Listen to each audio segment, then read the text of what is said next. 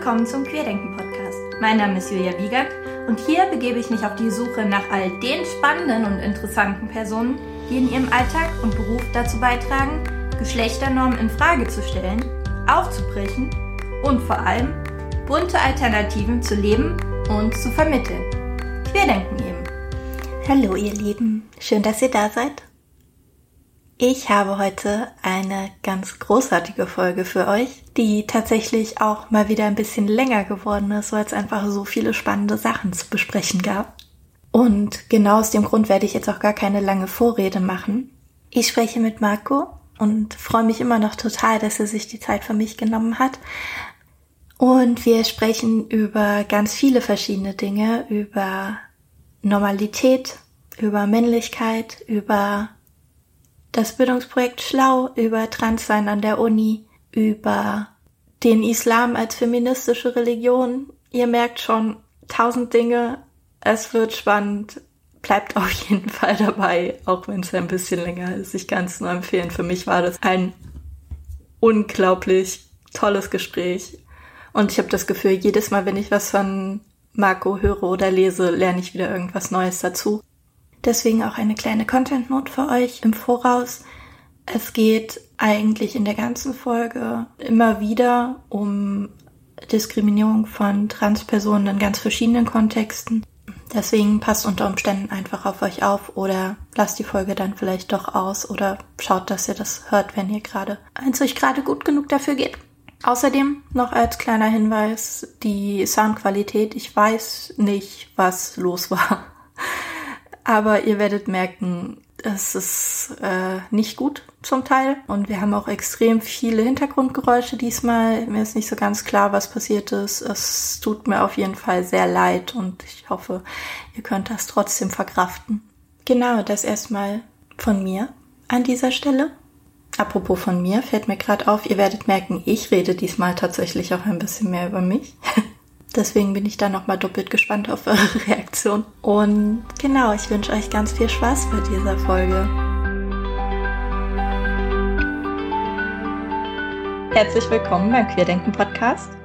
Ich frage meine Gäste vorher immer, wer ihr eigentlich seid und was ihr so macht, damit du im Prinzip selber sagen kannst, ja, was dir so wichtig ist bei deiner Vorstellung.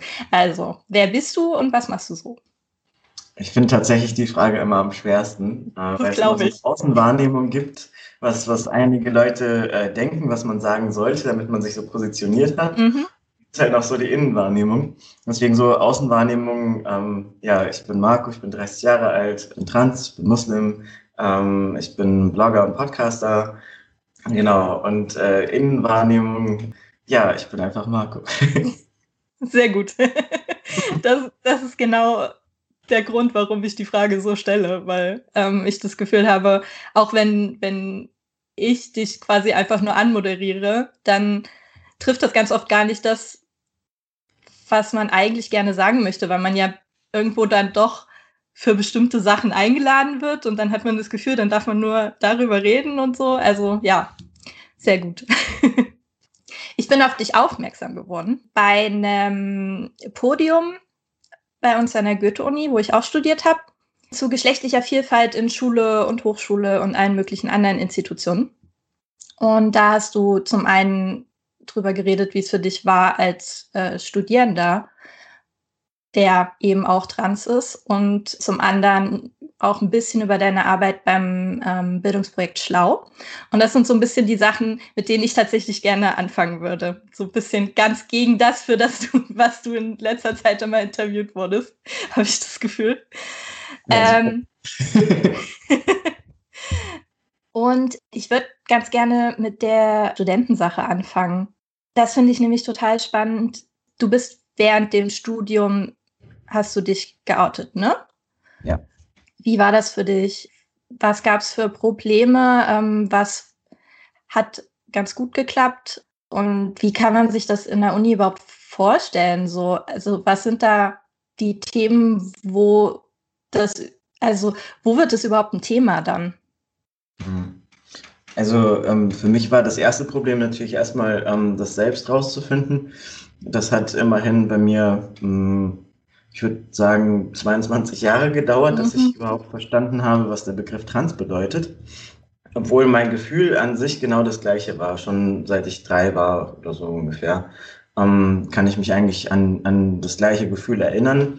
Und das hat sich nie verändert. Und dann habe ich endlich so einen, ähm, so einen Aufkleber dafür gehabt, was das jetzt genau bedeuten soll. Und konnte das dann so schön in meine Box reinpacken, mhm. Aufkleber draufkleben. Jetzt wusste ich endlich, was es ist. Aber die Schwierigkeit ist ja, äh, dass die Welt meistens nicht so positiv darauf reagiert, wie du selbst, wenn du das rausgefunden hast. Weil für mich war das erstmal voll die große Party in meinem Kopf. Mhm. Also, hey, ich habe endlich eine Lösung, alles war gut. Und dann gehe ich auf Menschen zu und bin total begeistert und erzähle denen so dass die, die Lösung all meiner Probleme und bin so, hey, voll gut. Und dann sind die so, äh, was?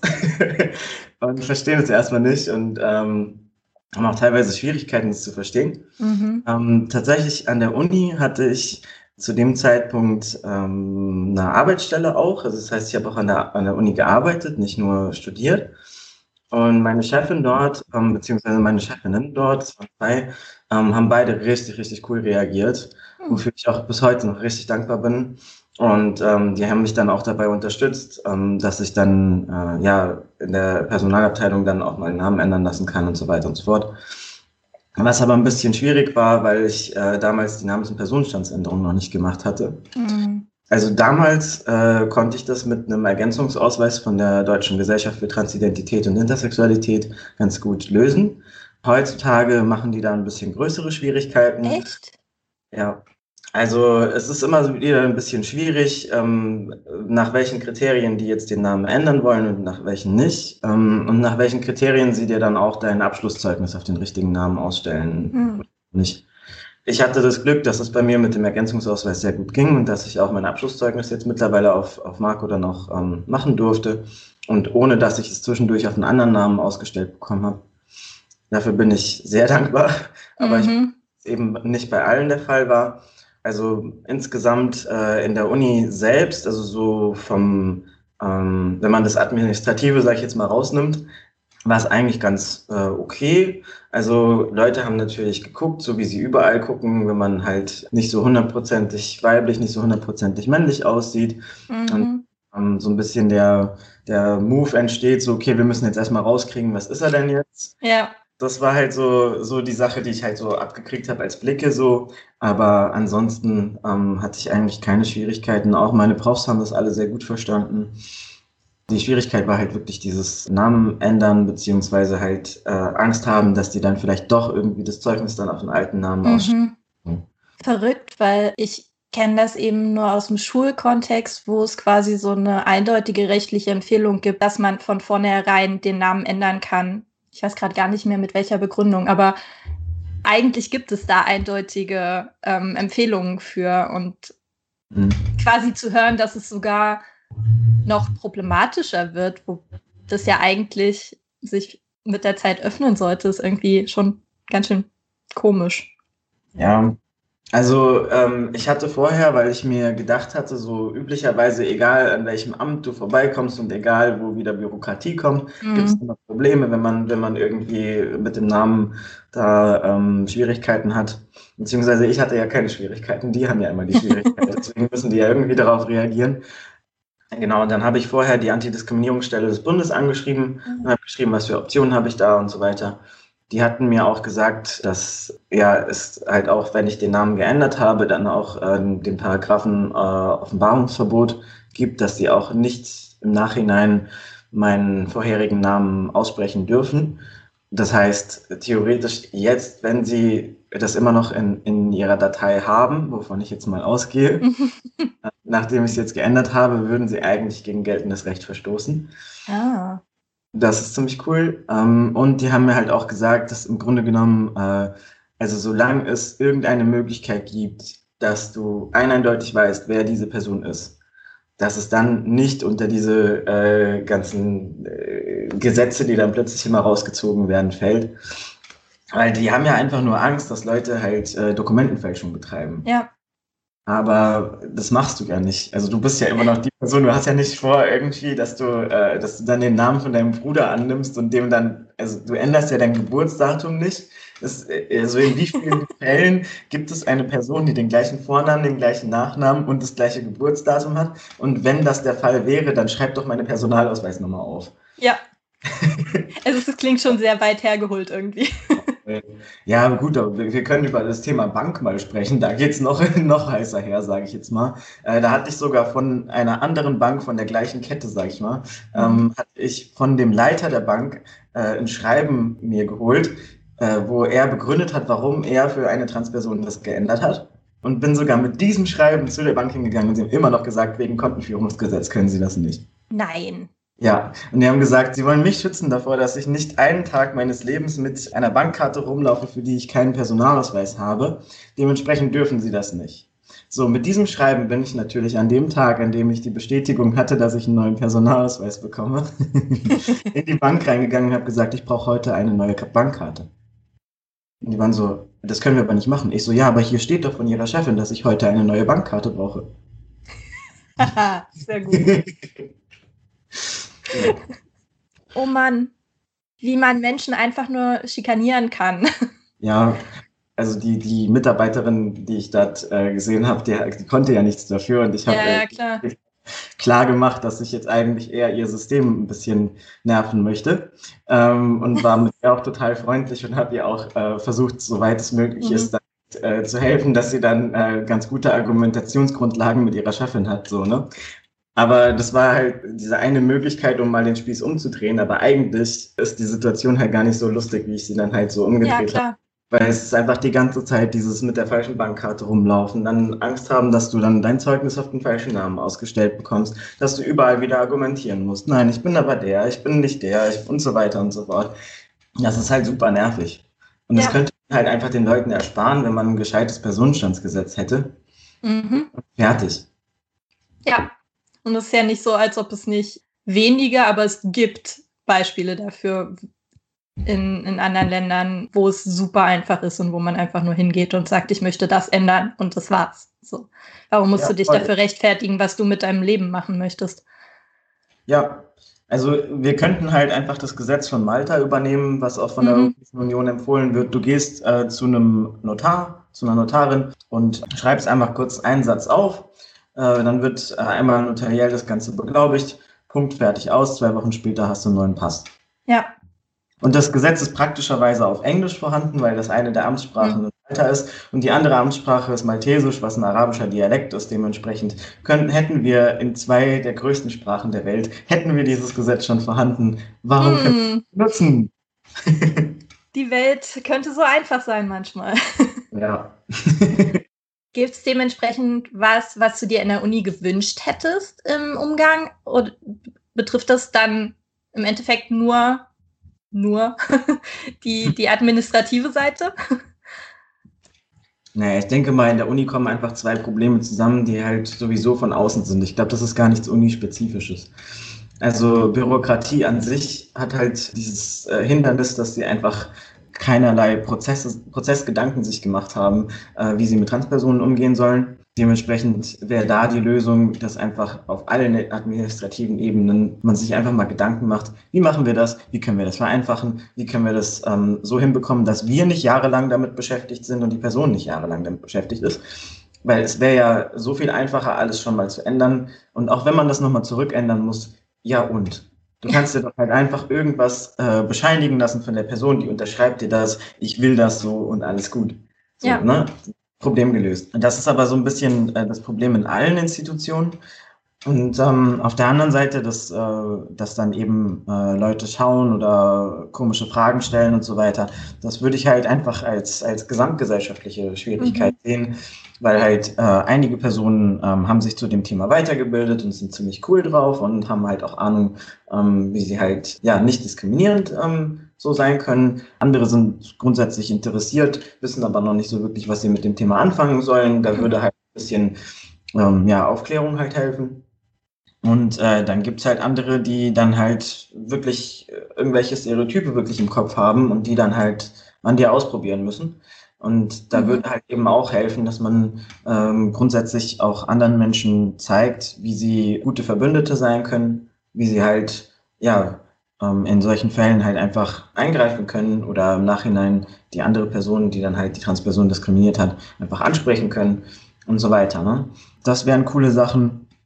Aber ich glaube halt, das ist nicht unbedingt was, was in der Uni ganz spezifisch ist, sondern mhm. gesamtgesellschaftlich.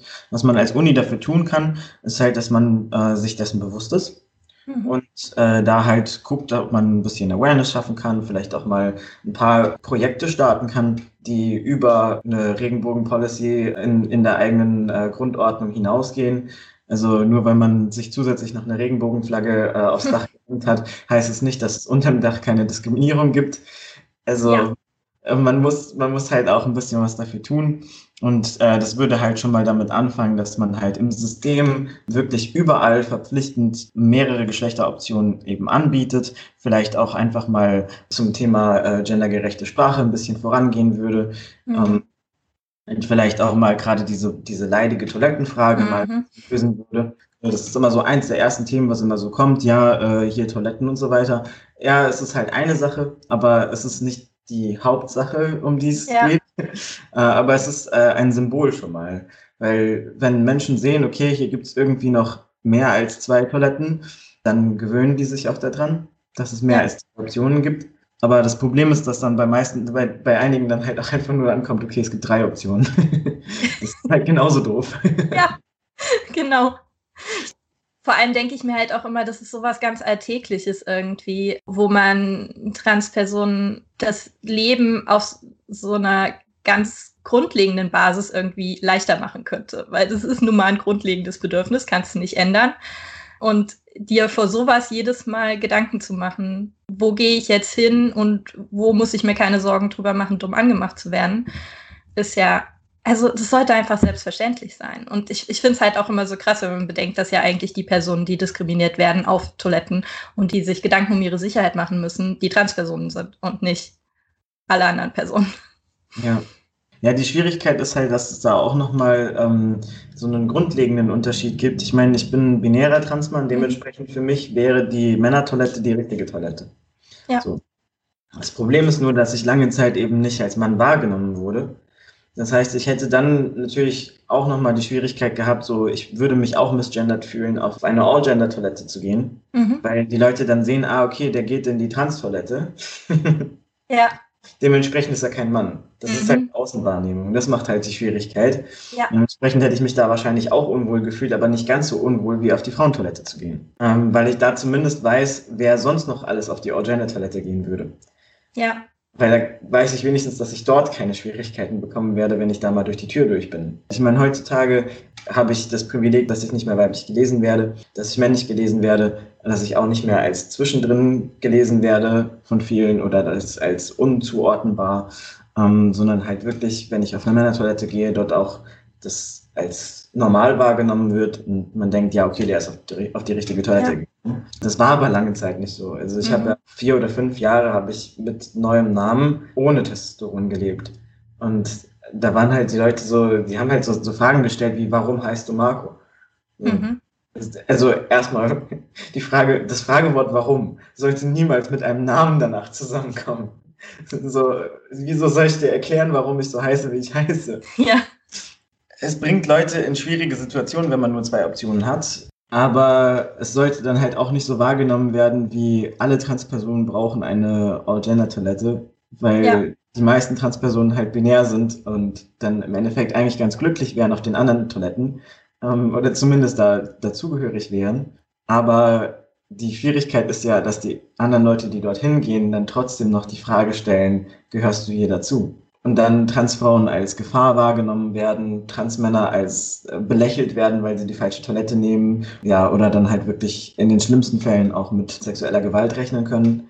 Ja, das führt dann halt dazu, dass äh, viele Transpersonen, und dazu gehöre ich auch, dann ähm, nach einer Weile angefangen haben, dann während ihrer Transition oder auch davor, ähm, einfach nicht mehr auf die Toilette mhm. zu gehen in öffentlichen Gebäuden ähm, was dazu geführt hat, dass ich teilweise wirklich 13 Stunden nicht auf die Toilette gegangen bin während mhm. meines Studiums. Das ist jetzt auch nicht unbedingt der entspannteste Weg, durch den Tag zu gehen, sag ich mal. Ja. Und das kann halt auch wirklich zu gesundheitlichen Problemen führen. Genau, also das ist halt das, was ich immer total spannend finde. Es gibt ja wirklich Studien, die zeigen, dass Transpersonen mehr Probleme mit den Nieren und so weiter haben, eben genau weil das passiert. Und das kann ja echt nicht das Ziel des Ganzen sein. Ja, also man hat gesagt, so wenn du durch den Studienalltag gehst und du hast halt die ganze Zeit einen Abbinder an, weil du panische Angst hast, dass jemand auf die Idee kommen könnte, dass du Brüste hättest, dann hältst du den ganzen Tag lang deinen Urin ein. Du wirst alle fünf Minuten gefragt, warum du so heißt, wie du heißt. In jedem äh, Seminar hast du Angst, dass auf der Liste der falsche Name genannt wird. Mhm. Dann hast du Angst, dass wenn du dann doch mal fertig sein solltest und diese Abschlussarbeit mal geschrieben hast, vor der sowieso alle Angst haben, dass du dann auch noch den falschen Namen drauf hast.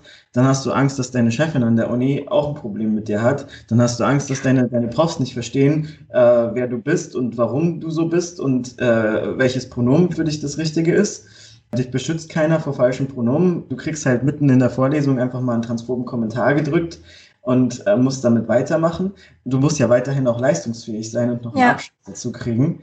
Also ich hatte das auch mal in, in, einem Nebenfach, was ich Gott sei Dank dann auch wieder abgewählt habe, hatte ich das äh, mal, dass dann wirklich gesagt wurde, ja, also hier bei der, äh, bei der Option, hier in dem äh, Formular oder was das war, dann muss man das dann so einstellen, dass entweder weiblich oder männlich, man kann ja schlecht beides sein, hahaha. Der ganze Raum lacht ich sitze dazwischen und denke mir so, okay, scheiße, was mache ich jetzt? Und war wirklich eine Viertelstunde mit diesem Schrott beschäftigt. Ja. Und natürlich eine Viertelstunde lang nicht aufpassen können. Und das alles geballt ist dann deine Studienerfahrung. Ja. Und da fragt mich einer, warum ich länger gebraucht habe in meinem Studium. Krass, also ich finde das total gut, wie, wie ähm, quasi gesammelt das jetzt gerade nochmal, glaube ich, als Eindruck äh, da geblieben ist. Also weil das so viele Sachen sind, über die man sich halt einfach gar keine Gedanken macht, wenn man, wenn man cis ist, die halt wirklich einfach den, den Alltag beeinflussen. Und ich meine, ich bin nicht binär und es ist aber noch relativ neu quasi in meinem Kopf. Auch wenn ich mich seit Jahren sehr intensiv mit Gender auseinandersetze, hat das trotzdem sehr lange gedauert, das für mich zu bemerken. Und ich meine, ich fange jetzt gerade erst an zu merken, was das eigentlich alles bedeutet. Und dass ich vor jedem Formular sitze und mir bei Herr und Frau denke, ja, danke, das bin ich halt nicht. Ja. Und aber ich finde, es kann einfach nicht sein, dass es nur mitgedacht wird, wenn man halt eine Person ist, die davon betroffen ist. Ja, und auch interessanterweise, also ähm, ich hatte dann ja irgendwie verstanden, so hey, es gibt auch äh, nicht-binäre Transpersonen und mhm. äh, auch noch mehr Optionen. Äh, dementsprechend habe ich dann öfters mal dann gesagt, hey, da fehlt was und so weiter. Dann wurde das automatisch so gewertet, dass ich diese Option ja, brauche. Ja. So, und dann denkt man sich so, okay, wow. Das heißt, ihr stellt mich vor die Wahl, entweder wir misgendern dich und du warst guter Ally für die anderen, oder wir geben dir die richtigen Pronomen und du warst halt einfach ein richtiges Arschloch gegenüber der nicht-binären Community. Ja. Ähm, so, und dann stehst du so dazwischen und du bist so, wow, wo bringt ihr mich gerade hin? So, es muss doch möglich sein, dass ich mein Pronomen bekomme und als binär wahrgenommen werde und nicht mein Männlichsein in Frage gestellt wird und ich trotzdem, oder ja. wieso überhaupt trotzdem? Das, das ist mein Problem, ja. dieses Wort trotzdem an der Stelle. Und, und gleichzeitig Ally sein kann für nicht-binäre Personen. Ja, absolut. Das ist halt wieder so ein Problem mit den Vorannahmen, ne? Dass, dass ja. einfach wir automatisch Sachen kategorisieren, was, was Gender angeht, was halt super problematisch dann oft ist, weil du so vielen Leuten weder ihr Gender noch ihre sexuelle Orientierung tatsächlich ansehen kannst. Ist, ich habe das zum Beispiel auch mit der Bisexualität, dass ich halt, ich bin halt mit einem heterozis Mann verheiratet, aber deswegen bin ich nicht weniger bisexuell. Aber genauso wie man mir die Nicht-Binarität halt in der Regel nicht wirklich ansieht. Und das, dieses Gefühl, sich ständig rechtfertigen zu müssen, weil halt niemand auf die Idee kommt, dass man was anderes sein könnte als das, was man sieht, ist unglaublich anstrengend einfach nur. Und das passiert ja eben nicht nur in der nicht queeren Community, sondern das passiert ja von queeren Leuten aus genauso, dass ich vor queeren Leuten genauso das Gefühl habe, mich rechtfertigen zu müssen dafür, dass ich mit einem Mann verheiratet bin. Und das ist einfach was, ja, wo, wo es schön wäre, wenn Menschen da ein bisschen mehr Bewusstsein für hätten, wie diese Kategorisierungen funktionieren und warum die manchmal problematisch sind. Voll. Also vor allen Dingen, dass man nicht einfach ähm, die eigene Wahrnehmung zur Wahrheit erhebt. Ja. Weil du weißt es halt nicht. Das sind auch so, äh, so, so Sachen, wenn dann Beispiel äh, ein Vorname interpretiert wird als gehört zu einer bestimmten Religion mhm. und wenn ein Aussehen interpretiert wird als gehört zu einer bestimmten Herkunft. Ähm, ja. Das sind ja auch immer so Themen, mit denen ich auch so ein bisschen zu tun habe. Zwar werde ich meistens irgendwie in eine äh, weniger diskriminierende Richtung äh, gedeutet, als die Wahrheit wäre sozusagen. Mhm. habe ich dadurch einen Vorteil. Aber der Nachteil ist halt, dass ich immer als etwas anderes gelesen werde, als ich eigentlich bin. Ja. Also, weil offensichtlich jemand, der Marco heißt, kann halt nicht aus der Türkei kommen. Mhm. Und auch so, okay, jemand, der so aussieht wie, wie ich, der muss konvertiert sein, der kann nicht mhm. äh, Geburt aus Muslim gewesen sein. Oder ähm, okay, wenn dein Vater aus der Türkei kommt, dann musst du von der Geburt aus äh, Muslim gewesen sein, dann kannst du nicht konvertiert sein. Mhm. Und so, das sind dann halt immer so, so Ideen, die Leute haben, wo man sich halt denkt, so, ey, hättest du halt einmal gefragt, hättest du eine Antwort bekommen. Ja. und dann hättest du nicht raten müssen und dir eine komplette Person ausdenken müssen. Ja. Stichwort, von wo aus Italien kommst du eigentlich mal? Okay, ich weiß nicht, ob Istanbul und Mannheim in Italien liegen, aber. Hm. Interessant. Aber wobei ich, mir da gerade spontan der Gedanke kommt, ist ja auch oft dann schwer ist, weil im Endeffekt will man ja, dass Fragen gestellt werden, dann, um, um zu klären, ob das Bild wirklich stimmt. Aber diese Fragen sind ja oft auch ganz problematisch, weil das eben dann endet in einem, bist du jetzt Frau oder Mann oder wo kommst du eigentlich her? Oder, oder noch viel krasser, äh, hast du jetzt eigentlich einen Penis oder eine Vulva? Mhm. So. Ähm, question. ja, ja, deswegen. hast du irgendwie einen Tipp dafür, wie man da so ein Zwischending findet zwischen, ich habe einfach Vorerwartungen, die haben wir alle. Ähm, die können wir, glaube ich, auch nicht abstellen, weil die sind eben natürlich, um unsere Welt irgendwie lesbar zu machen und da drin irgendwie zu agieren. Aber auf der anderen Seite eben nicht diskriminierend dabei zu sein, wenn ich versuche, mehr Sachen rauszufinden und, und äh, für mich diese Interaktion leichter zu machen mit einer Person.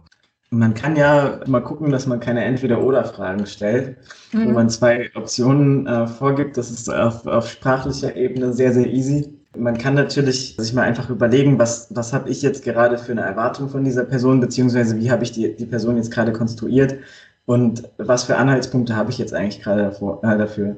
Würde ich auch eine Person, die ich als weiß-deutsch, cis-hetero lese, die gleiche Frage fragen oder nicht? Das ist ja schon mal, das ist schon mal ein guter Anhaltspunkt. Und ich meine, äh, es gibt ja Sachen, die wirklich relevant sind im Gespräch. Also Beispiel, äh, wenn man rauskriegen möchte, wie lange jemand schon in der Stadt wohnt, einfach um rauszubekommen, bist du zugezogen oder bist du hier geboren worden. Das kann ja interessant sein, weil man dann eben weiß, okay, wir könnten auf die gleiche Schule gegangen sein oder keine Ahnung, so, so Sachen halt. Ja. Oder wir haben die gleiche Erfahrung, dass wir zugezogen sind.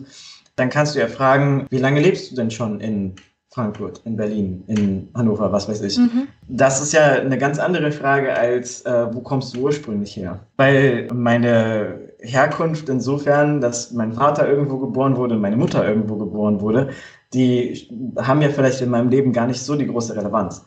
Mhm. Also natürlich, sie haben eine Relevanz dadurch, dass ich eine andere Sprache noch zu Hause gesprochen habe, aber das muss ja auch nicht gegeben sein. Also nur weil ja. äh, mein Vater in der Türkei geboren wurde, heißt das nicht, dass ich automatisch irgendeine bestimmte Sprache auch zu Hause gesprochen habe. Er mhm. hätte sie halt auch einfach nicht mit mir sprechen können. Er konnte schon perfektes Deutsch, als er nach Deutschland kam. Der hätte ja, halt was ja auch bei ganz vielen der Fall ist. Eben. Also ähm, meine Lieblingssituation von einer Freundin von mir war, sie wurde echt einfach gefragt, so wie, wie sagt man eigentlich auf deiner Sprache Brot? Weißt du, was sie geantwortet hat? Brot? Ja, sie guckt ihm in die Augen und sagt Brot. Sehr gut. Ich fand das richtig cool. Aber die Frage war natürlich richtig kacke. So, ja. weil, also die Frage an sich wäre ja kein Problem, wenn wir alle Informationen vorher geklärt hätten. Aber hat er ja offensichtlich nicht. Also sonst hätte er gewusst, dass ihre Muttersprache Deutsch ist und nur Deutsch. Und dass wahrscheinlich die Antwort auf diese Frage sehr, sehr unbefriedigend das fallen könnte. Tatsächlich finde ich, ist das auch ein sehr guter Übergang zu Schlau als Thema. Äh, du jetzt ganz viel drüber geredet hast, im Endeffekt, das, was wirklich hilft, ist halt Aufklärung, am besten so zeitig wie möglich. Und damit konfrontiert werden und merken, dass es das gibt. Und das ist ja genau das, was du mit Schlau dann wirklich gemacht hast. In, in Schulen gehen, in einem Peer-to-Peer-Konzept über, über deine Erfahrungen erzählen. Für die Leute, die hier zuhören, die nicht wissen, was schlau ist, magst du kurz erklären, was es ist und wie man sich das dann so vorstellen kann in einer Sitzung? Also der offizielle äh, Titel von Was schlau ist, äh, ist ein Antidiskriminierungsprojekt für sexuelle Orientierung und geschlechtliche Identitäten. Und um das Ganze mal ein bisschen greifbarer zu machen, also im Endeffekt geht es halt um queere Themen und man geht dann eben in Schulklassen und ähm, bespricht dort eben queere Themen, gibt den Leuten erstmal ein Vokabular, dass äh, man irgendwie so die wichtigsten Begriffe mal erklärt hat. Man weiß, also das ist das halt, also ich meine, so die Begriffe schwul und lesbisch sind den meisten noch ein Begriff so, mhm. aber wenn es dann Richtung pansexuell zum Beispiel geht, dann ist schon mhm. in den meisten Klassen dann schon ein bisschen, bisschen ruhiger, sage ich jetzt mal. ähm, wenn das Wort cis fällt, dann ist die Klasse spätestens auch still. ja. es gibt manchmal Klassen, bei denen dann so ein oder zwei Personen dann das doch noch wissen. Dann bin ich voll stolz, aber genau, meistens ist es dann nicht mehr bekannt. Und was halt so das Besondere an diesem Antidiskriminierungsprojekt schlau ist, ist, dass man halt eben äh, eine biografische Runde hat wo dann eben Fragen auf die Biografie der Teamenden gestellt werden kann. Mhm. Genau, dann wird man halt oft erstmal gefragt, wie hast du rausgefunden, dass du trans bist? Wie hast du rausgefunden, dass du, was weiß ich, irgendeinen Buchstaben einsetzen, asexuell bist? Und dann kann man so die Fragen erstmal beantworten, aber meistens kommen dann noch spannendere Fragen, mhm. weil das Interessante ist ja, dass sie dann, also dass man natürlich einen Menschen vor sich hat und mhm. nicht ich möchte jetzt zum Thema Asexualität informiert werden, Beispiel. Und dann ist dann, was weiß ich, keine Ahnung, wenn man das so als Museum vorstellen würde, irgendwie so zum Thema Asexualität informieren und dann gehst du irgendwie zu so einem Stand hin und dann hat jemand ein Video aufgezeichnet und erzählt dir kurz was dazu oder so. So würde man sich das vielleicht zuerst vorstellen, aber es ist halt nicht so, weil die, die Jugendlichen merken dann natürlich, natürlich, da ist ein echter Mensch dahinter, da ist eine Geschichte dahinter. Spätestens, wenn die Frage kommt, wie hat deine, deine Familie reagiert, wie hat dein Freundeskreis reagiert, dann kommt immer mehr über das Leben auch raus und man merkt so, diese ganzen Themen sind in einer Biografie drin. Das fand ich so cool äh, an dem, an dem Schlau-Projekt. Deswegen bin ich dann auch dahin gegangen. Das ist halt, keine Ahnung, es, es sorgt dafür, dass man sieht, dass es ein Mensch ist. Ja. Nicht nur ein Buchstabe. Und vielleicht so, grob als Idee, äh, wenn man sich jetzt überlegt, oh, das wäre vielleicht auch was äh, für meine Schulklasse oder das wäre vielleicht auch was grundsätzlich für meine Schule. Also üblicherweise fängt es so, glaube ich, so mit 13, 14 so vom Alter her an, an den Gruppen und nach oben offen. Dementsprechend, wenn man so in den, äh, in den Altersbereich reinpasst, kann man schlau auch in die Schule bestellen und sich da einen Workshop auch buchen.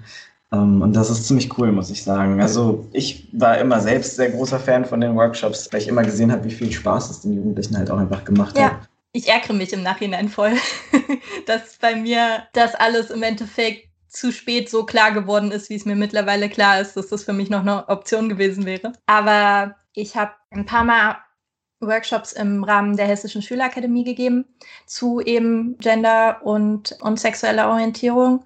Und beim letzten Mal auf der Mittelstufenakademie haben wir quasi eine Mini-Version davon gemacht, wo wir zu zweit waren dann und haben auch Fragen stellen lassen. Und das war tatsächlich auch das, was bei den Jugendlichen im Endeffekt am besten ankam, weil sie das Gefühl hatten, okay, ich kann hier wirklich dieses Bild, was ich in meinem Kopf habe, mal abgleichen mit einer tatsächlichen Person und ich kann vielleicht auch mal Fragen stellen, die ich normalerweise nicht unbedingt fragen würde, weil ich denke, die sind irgendwie scheiße oder so.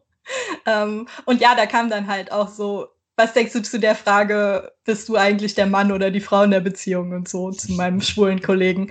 Ähm, aber es ist halt besser, wenn sie das in dem Kontext stellen, wo, wo alle Beteiligten quasi wissen, auf was sie sich da gerade einlassen, als wenn sie das dann tatsächlich im normalen Leben machen, wo eine Person halt gar keinen Bock vielleicht hat, sich zu sowas zu äußern. Also ich erkläre meistens in dem Kontext auch das Wort Konsens äh, bei den hm. Jugendlichen.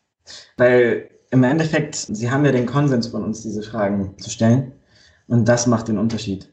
Ja. Also ich gehe ja in den Raum rein und ich erlaube ihnen, diese Fragen zu stellen. Und ich habe mich in ein Mindset gebracht und äh, die anderen Teams auch, dass wir jetzt diese Fragen bekommen. Das ja. sind Fragen, die könnten teilweise auf der Straße mega verletzend sein. Und äh, ich würde nicht so cool darauf reagieren. Mhm. Und ich wäre innerlich sehr verletzt. Oder wenn mir die einfach jemand im Freundeskreis stellen würde. Aber wenn ich in diesem Mindset bin und ich weiß, okay, jetzt sind alle Fragen erlaubt, dann ähm, gibt es immer noch äh, ein paar Fragen, die für mich tabu sind, die mhm. zu beantworten. Aber ich erkläre dann warum. So, und ich mache das auch nicht vorwurfsvoll. Also, weil das Schlimmste, was man machen kann, ist Leuten zu sagen, ich, du darfst mir alle Fragen stellen und dann kommt die erste Frage und du sagst, nee, die Frage will ich aber nicht. Um, ja, das stimmt wohl. Das, das, macht Schwierigkeiten, so, ne? Genau, also man kann ja auch ja, lustige Antworten darauf finden, wenn es passt. Also man muss immer gucken, wie die Gruppendynamik? Also Beispiel, wenn man dann gefragt wird, so wer ist bei euch eigentlich die Frau und wer ist der Mann, dann äh, hatte ich auch schon mal als coole Antwort mal gehört, so, ähm, ich weiß gar nicht, das war glaube ich nicht bei Schlau, ich glaube, das habe ich woanders gehört. Äh, so, das ist so, wie wenn man äh, zwei Stäbchen fragen würde, wer ist die Gabel und wer ist das Messer. ähm. das, das ist eine wirklich gute Antwort. Ah. also das fand ich ziemlich cool. Ja, äh, dementsprechend, man muss den halt auch erklären, warum sie gerade alle ähm, Fragen stellen dürfen. Und wenn sie dann eine Frage gestellt haben, die du nicht beantworten würdest, so warum du sie halt dann nicht beantwortest, mhm. dass du sie allgemein beantwortest. Ja. Und das äh, finde ich immer, das macht den, den Raum ziemlich cool. Und ähm, ja, aber die andere Schwierigkeit ist halt, man muss es halt sehr, sehr deutlich machen, dass es nicht cool ist, genau die gleichen Fragen einfach irgendwem zu stellen. Und dass die halt eben nicht in diesem Mindset gerade sind. Vor allen Dingen halt, wenn eine Person gerade erst am Erkunden ist, zum Beispiel, welches Label gerade passen würde, ähm, wie sie sich identifizieren würde, egal in welche Richtung, egal welcher Buchstabe das ist von, von LGBT und so weiter, dann äh, kommen diese Fragen halt echt zu einem falschen Moment. Ganz hart gesagt, ich weiß es selber noch nicht richtig und jetzt soll ich dir auch noch perfekte Antworten darauf liefern. Ja. Keine Ahnung. Und mit, dem, mit der Antwort keine Ahnung können die meisten Menschen nichts anfangen und denken dann, okay, wow, du bist dir noch nicht sicher, das ist vielleicht eine Phase und so weiter und so fort. Und dann ist es genauso problematisch. Dementsprechend, also erstmal wäre es ziemlich cool, wenn, wenn in der gesamten Be Bevölkerung und auch in der queeren Community äh, ankommt, dass Unsicherheit oder ein Überlegen, welches Label passt auf mich, nicht bedeutet, dass man grundsätzlich alles in Frage stellt oder dass man grundsätzlich auch die Identität der Person in Frage stellen sollte. Weil, okay, mhm. das, Person bis jetzt rausgefunden hat, das kannst du ja schon mal respektieren. So. Und dann ja. warte einfach, bis das endgültige Ergebnis da ist. Ich meine, man kann auch einfach mal ein bisschen Geduld auch mit Personen haben. Kein Mensch äh, sieht das, das, Label zum ersten Mal und denkt sich so, jupp, das bin ich. Mhm. Also, das passiert super selten. Also, mir ist es tatsächlich passiert mit, mit Trans, aber mit sexueller Orientierung hatte ich da andere Schwierigkeiten. Ne? Also, ja. das ich hatte das Label lesbisch eine Zeit lang und ich wusste halt so, oh, irgendwie passt es nicht. Das muss man so ein bisschen auf dem Schirm auch haben, gerade auch wenn man selbst queer ist, dass halt eben nicht alle so schnell einfach ihr Label finden und dass es in Ordnung ist. Und halt dann andersrum auch nochmal, dass bestimmte Labels nicht bedeuten, ich suche noch. Also wenn man mhm. gerade wie und, und Pan schaut, so, okay, äh, alle sagen erstmal, sie sind Pan und dann finden sie raus, dass sie eigentlich schwul sind. Nein! ja, es gibt das tatsächlich. Im Endeffekt ist es ja wirklich einfach nur eine Sache davon, die Leute zu respektieren in dem, was sie dir gerade sagen und darin ernst zu nehmen. Und nicht immer alles zu hinterfragen. Was, also im Endeffekt einer Person zu vertrauen, zu wissen, was für sie selbst gut ist. Und ich finde, das ist halt so ein, so ein allgemeines Problem in unserer Gesellschaft, dass ich das Gefühl habe, dass wir das in vielerlei Hinsicht nicht lernen. Ja, ich weiß nicht, also wenn ich auch mal eine Frage zurückstellen kann, also gerade Richtung bi und äh, nicht binär, das scheinen viele Leute immer so als Gegensatz wahrzunehmen mhm. und da kriegst du bestimmt auch ziemlich viel Schrott ab, oder? Also gerade gerade geht's noch, weil nicht binär ist wirklich noch zu neu, als dass da irgendwie groß schon was kommen konnte und tatsächlich ist bi einfach zu unsichtbar. Das ist halt echt, mhm. wenn es ist jetzt nicht mehr so krass unsichtbar, seitdem ich halt wirklich diesen Fokus in meiner Arbeit auf sexuelle und geschlechtliche Orientierung habe. Aber was ich immer sage, ist halt, dass es für mich total problematisch ist, dass ich das Gefühl habe, es braucht immer einen Anlass zu sagen, dass ich queer bin. Mhm. Ja. Also für, für Schule und Lesben ist es halt unheimlich einfach zu sagen, ich habe das gerade mit meiner Freundin gemacht, so ungefähr, und dann lässt man das so einfließen. Aber das habe ich ja nicht. Und sich einfach so hinzustellen und zu sagen, by the way, ich bin bi, fühlt sich halt komisch an und fühlt sich, als ob ich ein größeres Ding draus mache, als es für mich eigentlich ist. Mhm. Ähm, deswegen, so, ich weiß, dass ich bi bin, seitdem ich keine, eigentlich immer, glaube ich. Mhm. Ähm, aber ich war wirklich, bis ich, bis ich mit meinem Mann zusammengekommen bin jetzt, also bis vor vier Jahren, viereinhalb Jahren nicht out für irgendwen. Mhm. Einfach weil sie es nicht ergeben hat. Und das ist tatsächlich für mich das viel größere Problem, diese Unsichtbarkeit. Und auch so Sachen wie, das fand ich total spannend, besagte Fragenstellrunde mit der Mittelstufe. Mein Kollege war, war schwul und ich eben mit Bisexualität. Und ich habe eben ja dann das Problem, dass ich quasi nicht von für viele fassbare, konkrete Erfahrungen berichten kann. Ich habe nicht die Diskriminierungserfahrung zum Beispiel, die viele andere haben. Bei mir ist es mehr so ein internes Ding, dass ich halt einfach mich nicht gesehen fühle. Und natürlich auch mit mir kommuniziert wird auf eine Art und Weise, wie man mit einer Hetero-Person kommunizieren würde, wo ich ganz oft dann da sitze und denke, äh, das, das trifft für mich halt einfach nicht zu. Und dann habe ich genau das eben thematisiert, dass ich das für mich so schade finde und, und auch echt anstrengend und belastend oft. Und dann hatten wir nach der Schülerakademie in so ein einfach nur Treffen zum Zusammensitzen. Und dann haben, waren aus der Gruppe eben auch ein paar da, die davon erzählt haben, wie das war und dass sie das so cool fanden und dass sie vor allem eben die Sachen von meinem Kollegen cool fanden, weil da hat man ja gemerkt, wie das so ist. Und ich sitze da und denke mir so, Scheiße. Ja, du machst gerade genau das wieder, was ich versucht habe, euch irgendwie beizubringen. Du machst mich wieder genauso unsichtbar mit meinen Erfahrungen. So und machst wieder diese quasi äußeren Erfahrungen legitimer als mein, meine Gefühle im Endeffekt. Und das ist tatsächlich das, womit ich momentan noch am, am meisten zu kämpfen habe. Ich, ist vielleicht auch, weil ich mich momentan sehr krass in so einer Bubble befinde. Aber ich bin jetzt mal gespannt, wie es mit dem Nicht-Binären auf Dauer wird, wenn ich damit quasi offener umgehen muss. Ich kann dir eine Frage schon mal vorher prophezeien. Also die meisten Menschen, die nicht binär und bisexuell sind, kriegen gesagt, ja, aber das ist doch ein Widerspruch, weil bisexuell bedeutet, es gibt nur zwei Geschlechter. Oder so, Pan ist die Upgrade-Variante von bi, weil man dann anerkennt, dass es mehr als zwei Geschlechter gibt. Nein. Ja, ganz so, genau. Keine Ahnung. Das, das, sind so meine Favorites in die Richtung. Aber ja, so das, was du gerade auch erzählt hast, so ein bisschen so dieses, äh, du musst erst mal beweisen, dass du so bist, wie du bist. Dass man so irgendwie äh, mit Taten beweisen muss, wie bisexuell man ist. Oder mhm. äh, dann halt auch umgekehrt bei Asexualität zum Beispiel, dass man beweisen muss, dadurch, dass man noch nie mit jemandem Sex hatte, dass man dann wirklich asexuell ist. Mhm. Wo ich mir halt so denke, was geht euch das denn einfach an? Ja, absolut. Das ist das gleiche wie ähm, bei, bei Trans gibt es ja auch immer wieder dieses Ding von wegen, man muss auch trans aussehen. Mhm. Da gab es eine Zeit lang, gab es ja auch irgendwie diesen Hashtag What Trans Looks Like. Das war einer der, der, der, ersten Hashtags, die ich überhaupt mal so wirklich gut fand, wo ich verstanden habe, wofür es den gibt. und das fand ich ziemlich cool, weil, weil das dann auch so als T-Shirts und so weiter das dann so gab und man halt einfach Fotos gesehen hat von Leuten, die halt in Anführungsstrichen nicht trans aussehen für die Gesamtbevölkerung anscheinend und dann halt What Trans Looks Like draufstehen hatten. Mhm.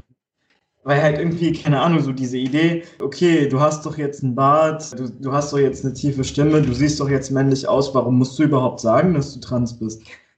Weil das die Erfahrung meines Lebens beschreibt, weil ja. ich erst seit drei Jahren als Mann wahrgenommen werde, Maximum eher so zwei Jahre, äh, wenn man die Zwischenphase noch äh, wahrnimmt, weil ich bis jetzt noch im Stimmbruch bin, was mich öfters mal verrät. ähm, Ne? Und ja. dann stehst du so da und bist so, äh, ja, also keine Ahnung, warum darf ich das nicht sagen? Ja. Fragezeichen. Ist halt Teil meines Lebens. Das ist wie ja. wenn du sagen würdest, äh, nicht darüber reden würdest, wo du aufgewachsen bist, wenn du jetzt woanders wohnst. Oder halt auch so, wenn du das nicht laut sagen würdest, dann würdest du auch keine Diskriminierung abbekommen. Schön wär's, aber das ist eben nicht der Fall. Ich glaube, ich habe genug abbekommen, dass ich den Rest meines Lebens einfach in meinen Gedanken weitermachen kann mit der Diskussion, die ich abbekommen habe. Auch wenn ich ab heute keine mehr bekommen würde, wovon ich jetzt mal nicht ausgehe.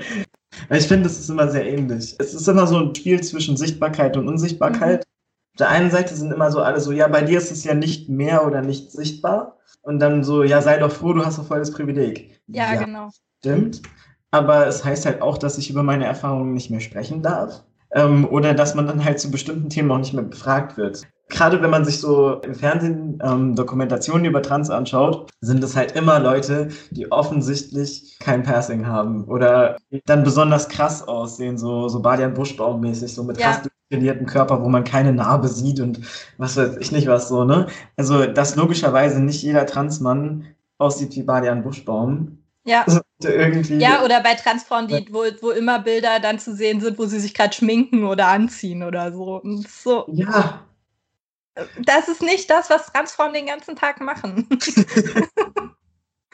Wow, also, aber ich habe manchmal auch wirklich so das Gefühl, dass Leute zum Beispiel total überrascht sind, dass man auch einen Beruf hat. Also, also das, oh das habe ich wirklich schon erlebt, weil man offensichtlich dann hauptberuflich Tanz ist, so, ne? Hm. Klar. ich meine, ist auch voll die lukrative Sache, Trans zu sein. Total. Gerade wenn man sich die Arbeitslosenrate bei, bei Transfrauen eben anschaut, die dann halt mhm. wirklich entlassen werden dafür, dass sie sagen, wer sie sind. Bei Transmännern ist es manchmal sogar eher positiv, die Transition, weil du dann plötzlich bezahlt wirst wie ein Mann.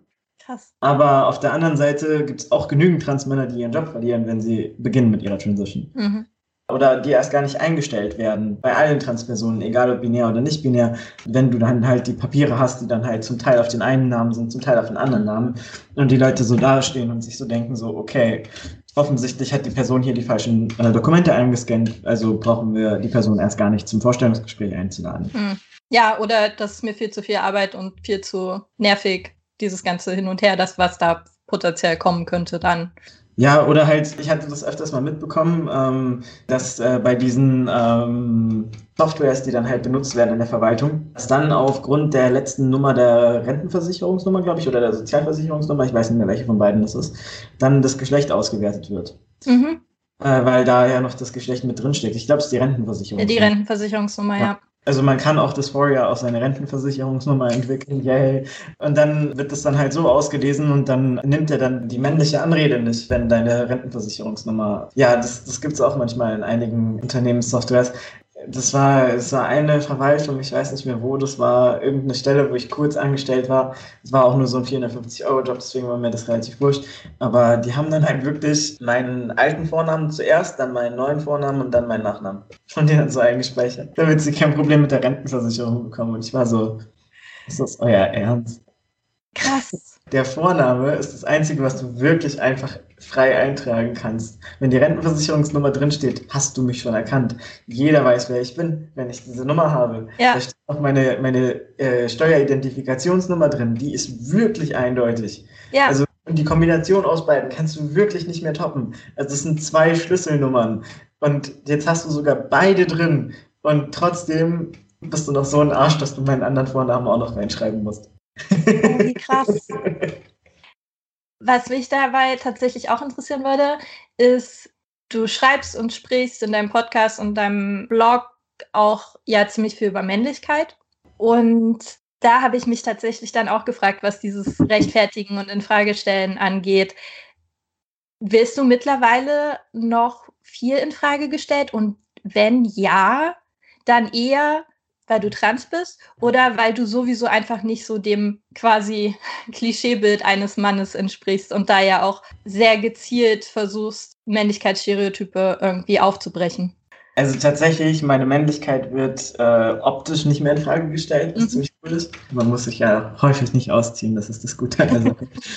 tatsächlich glaube ich, dass mittlerweile auch im Schwimmbad oder so meine Männlichkeit nicht mehr in Frage gestellt werden würde. Also das, das ist ganz cool. Aber ich glaube, dass äh, das Transsein an sich auch nicht wirklich viel zur Männlichkeitsinfragestellung hier mehr dazu beiträgt, weil ich äh, halt optisch so männlich wahrgenommen werde. Mhm. Wenn die Leute über mich nur wissen, dass ich trans bin, dann wird sehr häufig irgendwie so interpretiert als ja jemand, der irgendwie nicht weiß, welches Geschlecht er hat oder so irgendwas dazwischenmäßig. Mm, manche Menschen haben dann irgendwie schon mal was von divers gehört und denken mhm. dann, ich wäre nicht binär. Mhm, ja.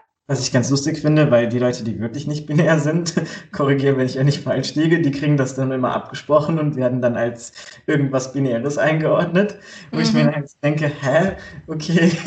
Also ich würde sehr gerne das hier jetzt weitergeben an all meine Freundinnen, Personen, die nicht, äh, die nicht binär sind und agender, dass ihr bitte das bei denen anwendet und bei mir dann einfach das anwendet, was ihr bei denen angewendet habt.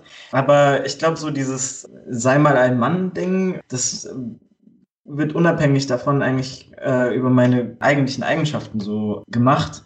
Also hochsensibel hilft ja schon mal nicht. Ne? Mhm. Dann das Zweite, ähm, dass man halt irgendwie über die, sag ich jetzt mal, stereotyp weibliche Sozialisation auch gelernt hat, wie man Emotionen ausdrücken kann. Das hilft auch schon mal nicht. Dann auch so, dass ich halt auch mal weine. das hilft auch schon mal nicht. ja, also das sind dann eher so Sachen und ähm, dass ich dann halt auch ganz basic eigentlich, ähm, dass ich halt meine Stimme nicht auf monoton gestellt habe, ähm, mhm. was halt viele Transmänner aber machen, um dann halt dann doch stereotyp männlich wahrgenommen zu werden. Mhm. Also wenn ich jetzt halt einfach meine Stimme so behalten würde auf der Frequenz, das wäre dann ungefähr in Ordnung, dann würde ich ähm, ernst genommen werden. Ähm, ah. Wichtige Informationen, ähm, dann bin ich männlich. Äh, okay. Wenn ich aber ganz normal weiterspreche, in meiner hoch und runtergehenden Stimmlage mit all meinen Gefühlen da drin ähm, und meine Stimme auch, ja, so wie ich es halt gewohnt bin, halt einfach, wenn ich irgendwo öffentlich spreche, dann geht meine Stimme hoch. Man möchte ja irgendwie freundlicher wahrgenommen werden, mhm. so wie man in weiblichen Sozialisation gelernt hat. Das süße Mädchen spricht natürlich höher. Genau, das passiert mir automatisch und da habe ich auch keinen Bock dagegen zu arbeiten, weil es einfach zu mir passt. Äh, das wird entweder wahrgenommen als, oh, der ist schwul, bin ich nicht. Ähm oder halt, okay, der würde gerne eine Frau sein wollen. Interessant.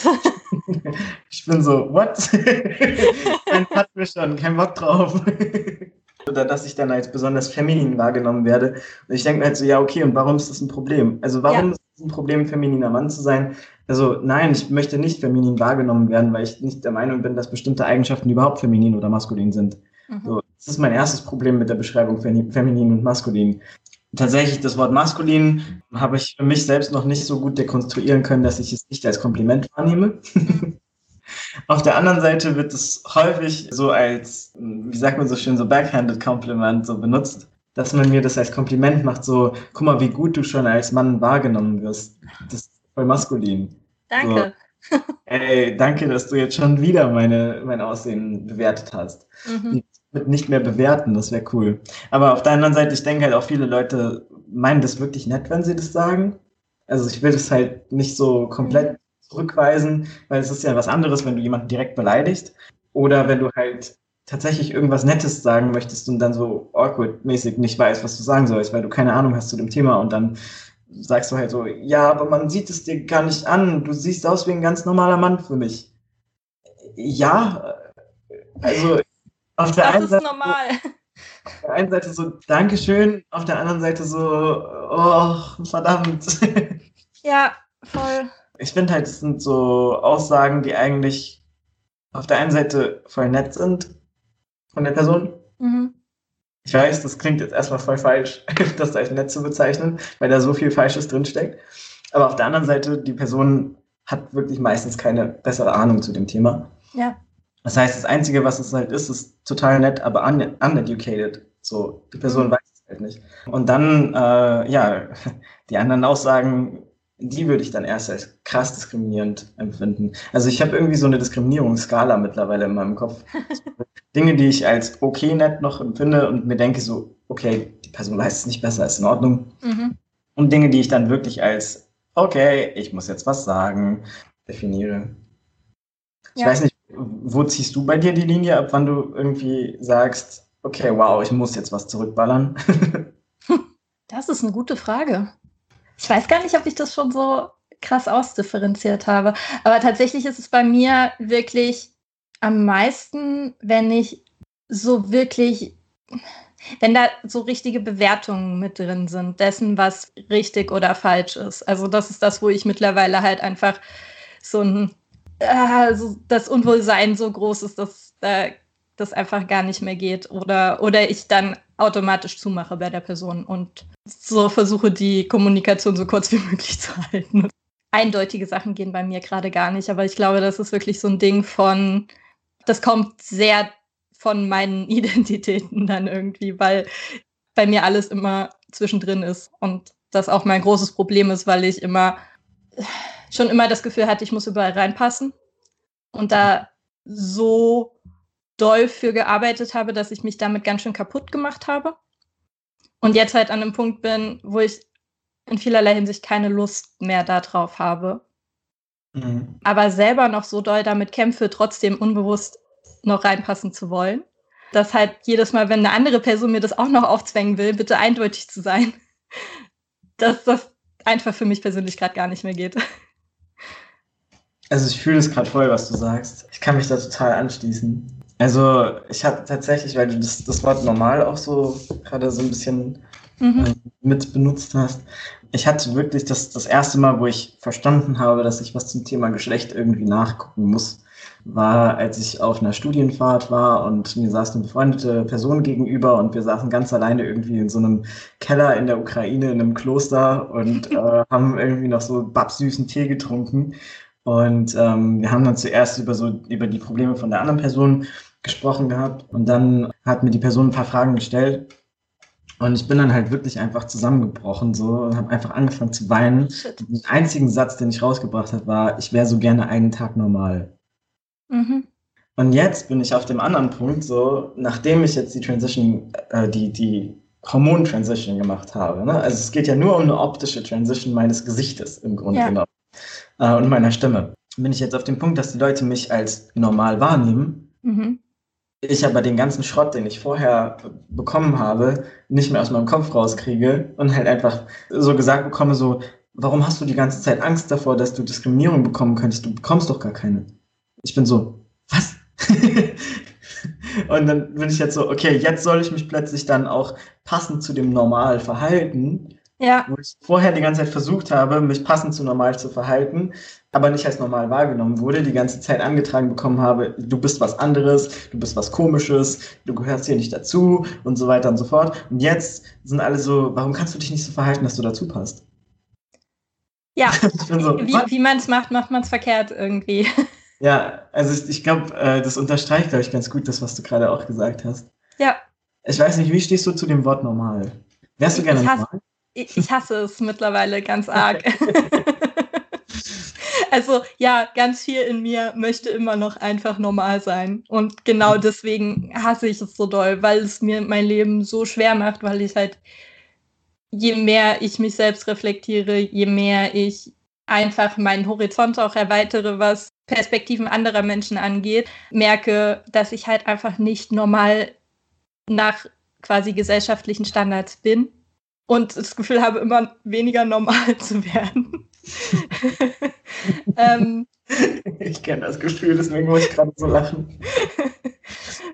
So jedes Mal, wenn ich normal höre, krauselt es mir so ein bisschen, weil ich mhm. das Gefühl habe, was ist denn überhaupt normal? So, es gibt einfach kein Normal. Und wenn es normal ist, dann nur, weil da eben Norm drin steckt und Normen sind oft super problematisch, scheren ganz viele Sachen über einen Kopf, schließen immer automatisch Leute aus. Das ist literally in der Definition von Norm drin.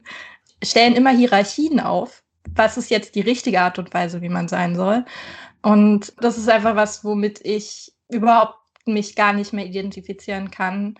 Was für mich aber so viel problematischer ist, weil ich es halt einfach so krass internalisiert habe, dass ich es trotzdem nicht abstellen kann. Mhm.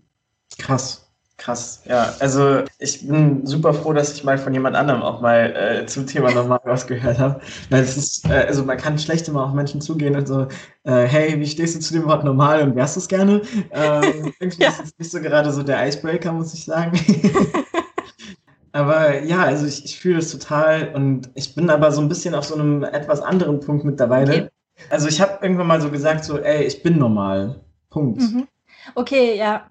Und dann habe ich, äh, hab ich halt so, so ein bisschen so darum gekämpft, sozusagen, dass ich so ganz normal meine Sachen sagen kann. Mhm. Aber das scheint wohl auch wieder eine Verhaltensweise zu sein, die für die anderen dann, wenn ich normal wäre, nicht vorkommen würde.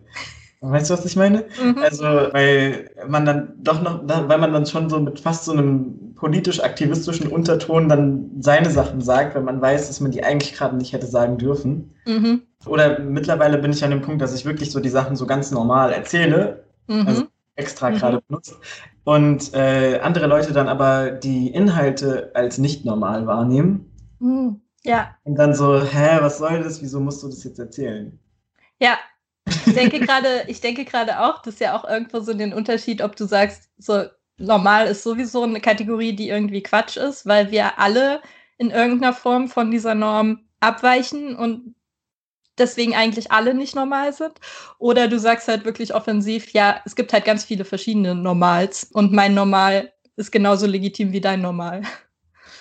Also bei mir kam da irgendwann mal so ein bisschen so eine, so eine religiöse Interpretation im Grunde genommen mhm. rein, dass ich äh, so gedacht habe, so die Norm wurde eigentlich von Gott erschaffen. So. Mhm. Und dementsprechend ist eine menschliche Norm weniger wert als die Norm, die von Gott erschaffen wurde. Mhm. Und wenn Gott diese Welt so erschaffen hat, wie er sie erschaffen hat, dann brauche ich keine menschliche Norm. Und dann ist es eben auch so, dass ja im Grunde genommen alles, was er so erschaffen hat, wie er erschaffen hat, ich erkläre gleich, warum ich das Pronomen er benutze, ähm, dann äh, einfach ein, ein, schöner und wichtiger Bestandteil von seiner Schöpfung. Hm. Ja. Dementsprechend sind alle Menschen, die von gesellschaftlicher Perspektive als unnormal wahrgenommen werden, trotzdem ein schöner und wichtiger Bestandteil von seiner Schöpfung und dementsprechend normal. Ja. So, dementsprechend habe ich jetzt so, so in meinem Kopf so Normen so, so geschiftet. Das, das hat mir ein bisschen geholfen, muss ich sagen. Das ist spannend, ja. Und äh, zum Thema Pronomen, ne? also ich benutze oft das Pronomen er auf Deutsch äh, für Gott, er mangelt es an Pronomen. Ich finde auch die nicht-binären Pronomen, finde ich häufig dann doch irgendwie spezifisch für ein bestimmtes Geschlecht. Ja. Wenn ich nicht-binäres Pronomen benutzen würde, dann würde ich Gott ja trotzdem ein Geschlecht zuordnen. Mhm. Das, das, ist mein eines Problem. Wenn ich das mhm. Pronomen sie benutzen würde, würde ich Gott als weiblich beschreiben, was ich auch nicht glaube. Und äh, dementsprechend habe ich jetzt die, das Er-Pronomen benutzt, weil das äh, auf Altarabisch für, für Gott auch benutzt wurde. Ah ja. Weil es da nur zwei Pronomen auch gab, aber tatsächlich der männliche Plural oft auch als äh, geschlechterneutral mhm. funktioniert dort, weil, nicht weil generisches Maskulinum funktioniert oder so, das funktioniert nicht, keine Sorge, aber äh, tatsächlich der altarabische männliche Plural oft ein gebrochener Plural ist und dann plötzlich ganz anders funktioniert als, ja. Also es gibt halt die eine Stelle, wo halt über ähm, Partner gesprochen wird. Das ist die Standardübersetzung, also Partner. Mhm. Allerdings richtet sich der Koran an Männer an der Stelle mhm. und der männliche gebrochene Plural benutzt. Also eigentlich müsste da Gattinnen kommen. Ah. Aber kommt der männliche gebrochene, äh, gebrochene Plural. Dementsprechend kann man das wunderbar, also zumindest bei mir in der Gemeinde wird das so übersetzt, als Partnerinnenwesen übersetzen. Also das ist as gender neutral as, as it could be. Genau, dementsprechend bin ich dann beim Pronomen er gelandet, aber ne, auf, auf Englisch würde ich they sagen. Ja, Englisch macht es oft ein bisschen einfacher, was das angeht. Ja, voll. Die Pronomen sind echt immer noch so ein Problem im Deutschen. Ich habe auch immer noch kein anderes gefunden, womit ich mich anfreunden kann, tatsächlich. Ja, also erstmal die Schwierigkeit ist, auf Deutsch erstmal ein Pronomen zu finden, was überhaupt passt. Dann die andere Schwierigkeit ist auch, ähm, dass viele Menschen dann irgendwie das nicht akzeptieren, wenn man kein Pronomen verwendet und dann einfach irgendwelche Pronomen drauf losballern. Und dann jetzt in dem ganz spezifischen Fall so, hm, also ich kann schlecht mal kurz nachfragen, welches Pronomen soll ich für dich benutzen, wenn es um Gott geht. Das stimmt wohl. Dementsprechend muss ich mit dem Pronomen arbeiten, was dann halt in dem Buch, an das ich glaube, verwendet wird. Weil ich fände es auch eine krasse Positionierung irgendwie, wenn ich, wenn ich dann einfach in, also weil auf Arabisch gibt es ja er und sie und wenn ich dann einfach genau das andere Pronomen benutzen würde, wäre das auch eine krasse Positionierung, weil ich dann wirklich ganz klar sagen würde, Gott ist eine Frau. Mhm. Das, das wäre ja auch komplett also ich, ich, ich, halte Gott nicht für einen Mann, ich halte Gott nicht für eine Frau, ich halte Gott nicht für nicht-binär oder agender. Ja. Also am ehesten noch agender, to be honest. Aber ähm, ja, also tatsächlich hatte ich mal eine Diskussion mit, mit einer Person, die, ähm, sage ich jetzt mal, sich als sehr, sehr konservativ verordnen würde, sich selbst sogar in die Richtung Salafi einordnet, über das Geschlecht von Gott. Und äh, ihre Antwort war, Gott hat kein Geschlecht und gleichzeitig alle. Und ich war so, oh cool, du kennst Agender und Pangender, das ist cool. Aber wir hatten Gott sei Dank auch so eine Ebene, wo man so ähm, äh, sowas auch diskutieren konnte im Studium tatsächlich. Mhm. Weil, oh Wunder, es gibt auch Leute, die sich so beschreiben, mit denen man reden kann. Ähm, ich fand es schon krass, dass, dass man sich mit diesen Labels bezeichnet, weil die halt so äh, negativ auch sind. Ja, schon. Ich würde niemals ihre religiöse Ansicht teilen. Aber meine Regel war für mich so, wenn die Person mich in meinen Grundsätzen nicht angreift, warum soll ich die Person in ihren Grundsätzen angreifen? Und solange sie mir nicht direkt ins Gesicht irgendwas sagt, von wegen, ich bin der Meinung, dass das und das, was du machst, einfach grundsätzlich vor Gott verboten ist, kann ich auch mit der Person reden. Ja. Im Endeffekt müsst ihr es ja beide dann nur vor Gott rechtfertigen, quasi. Richtig. Und solange sie den Teil auch für sich selbst so sieht, so im Sinne von, du machst das mit Gott selbst aus und ich mach das mit Gott selbst aus, ist mir das egal. Ja. Also logischerweise werde ich selbst nicht so sein äh, und an die, an die Grundsätze glauben, aber. Zumindest kann man so irgendwie miteinander leben. Ja, es heißt ja nicht, dass man irgendwie Best Friends wird und miteinander jeden Tag chillt oder so. Und es heißt auch nicht, dass man sich irgendwie automatisch, wenn der eine das Label äh, liberal-progressiv für sich hat und der andere äh, konservativ bis fast Salafi, eigene Definition, nicht von mir eingeschätzt, mhm. Dann heißt es ja nicht, dass man irgendwie sich sofort hassen muss oder so. Ja, das war tatsächlich so, so eine Sache, die ich mich gefragt habe. Deine sehr spezifischen Ansichten zum Islam, die ja viele andere muslimische Leute auch nicht unbedingt teilen. Warst du da im Endeffekt schon immer so ein bisschen in der Richtung orientiert? Oder wie viel davon ist dann tatsächlich gelernt, auch im Studium und in ganz bewusster Auseinandersetzung damit? Genau, also das hat mich irgendwie total interessiert, wo das herkommt. Also ich muss sagen, ich konnte lange Zeit meines Lebens mit Religion gar nichts anfangen, weil mhm. mir von allen möglichen Institutionen, egal ähm, welche Institutionen es sind, im Grunde genommen immer mitgeteilt wurde, ähm, dass sowas wie ich einfach verboten ist. Egal in welcher Formulierung, ob man das jetzt als Sünde bezeichnet, ob man das jetzt als Haram bezeichnet oder sonst irgendwas, ähm, das, was du bist, ist nicht richtig. Mhm. Das kann ich erstmal so, so stehen lassen für lange Zeit. Dann habe ich mich tatsächlich mehr mit Spiritualität beschäftigt hm, habe versucht, nicht so den Zugang über Religion, sondern eben über Spiritualität zu finden. Aber da, also habe ich auch so gemerkt, irgendwie so, ich habe schon ein Glaubenssystem auch drunter, aber irgendwie habe ich halt immer gedacht, so, okay, aber Glaubenssystem ist automatisch auch verbunden mit Religion und die Religion mhm. wollen wir alle nicht. Und dann habe ich tatsächlich vom Liberal-Islamischen Bund, wo ich ja jetzt auch mit bin, mehrere Positionspapiere auch gelesen und habe festgestellt, ey, die mögen mich, so wie ich bin. Ja. Und ich war so, krass, okay, dann, dann kann ich doch nochmal mein Gehirn aufmachen für Religion, vielleicht auch in der Gemeinschaft. Mhm. Äh, die Information hat ein bisschen länger in mir gearbeitet und äh, ja, dann habe ich mich irgendwann mal getraut, dahin zu gehen. Und ich erinnere mich an mein erstes Treffen, wo ich dann in die Gemeinde kam in Frankfurt. Es waren nicht viele da, war am, am Anfang, die meisten kamen noch.